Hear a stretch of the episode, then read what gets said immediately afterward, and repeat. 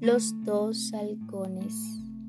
Un rey recibió como obsequio dos pichones de halcón y los entregó al maestro de cetrería para que los entrenara.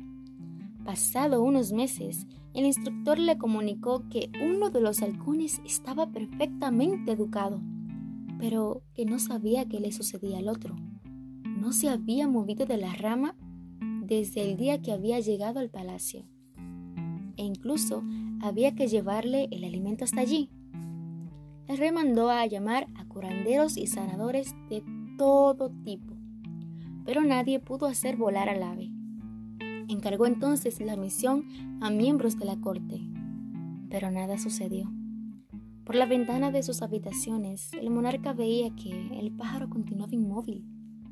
Publicó por fin un mando entre sus súbditos solicitando ayuda y a la mañana siguiente vio al halcón volar ágilmente por los jardines.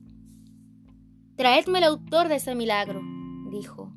Enseguida le presentaron a un campesino. ¿Tú hiciste volar al halcón? ¿Cómo lo lograste? ¿Eres mago acaso? Entre feliz e intimidado, el hombrecito explicó. No fue difícil, Su Alteza. Solo corté la rama. El pájaro se dio cuenta de que tenía alas y se lanzó a volar. Moraleja. Así somos los seres humanos. Estamos atados al pasado y al presente porque no nos hemos dado cuenta de que tenemos el poder de volar y buscar nuestro verdadero destino.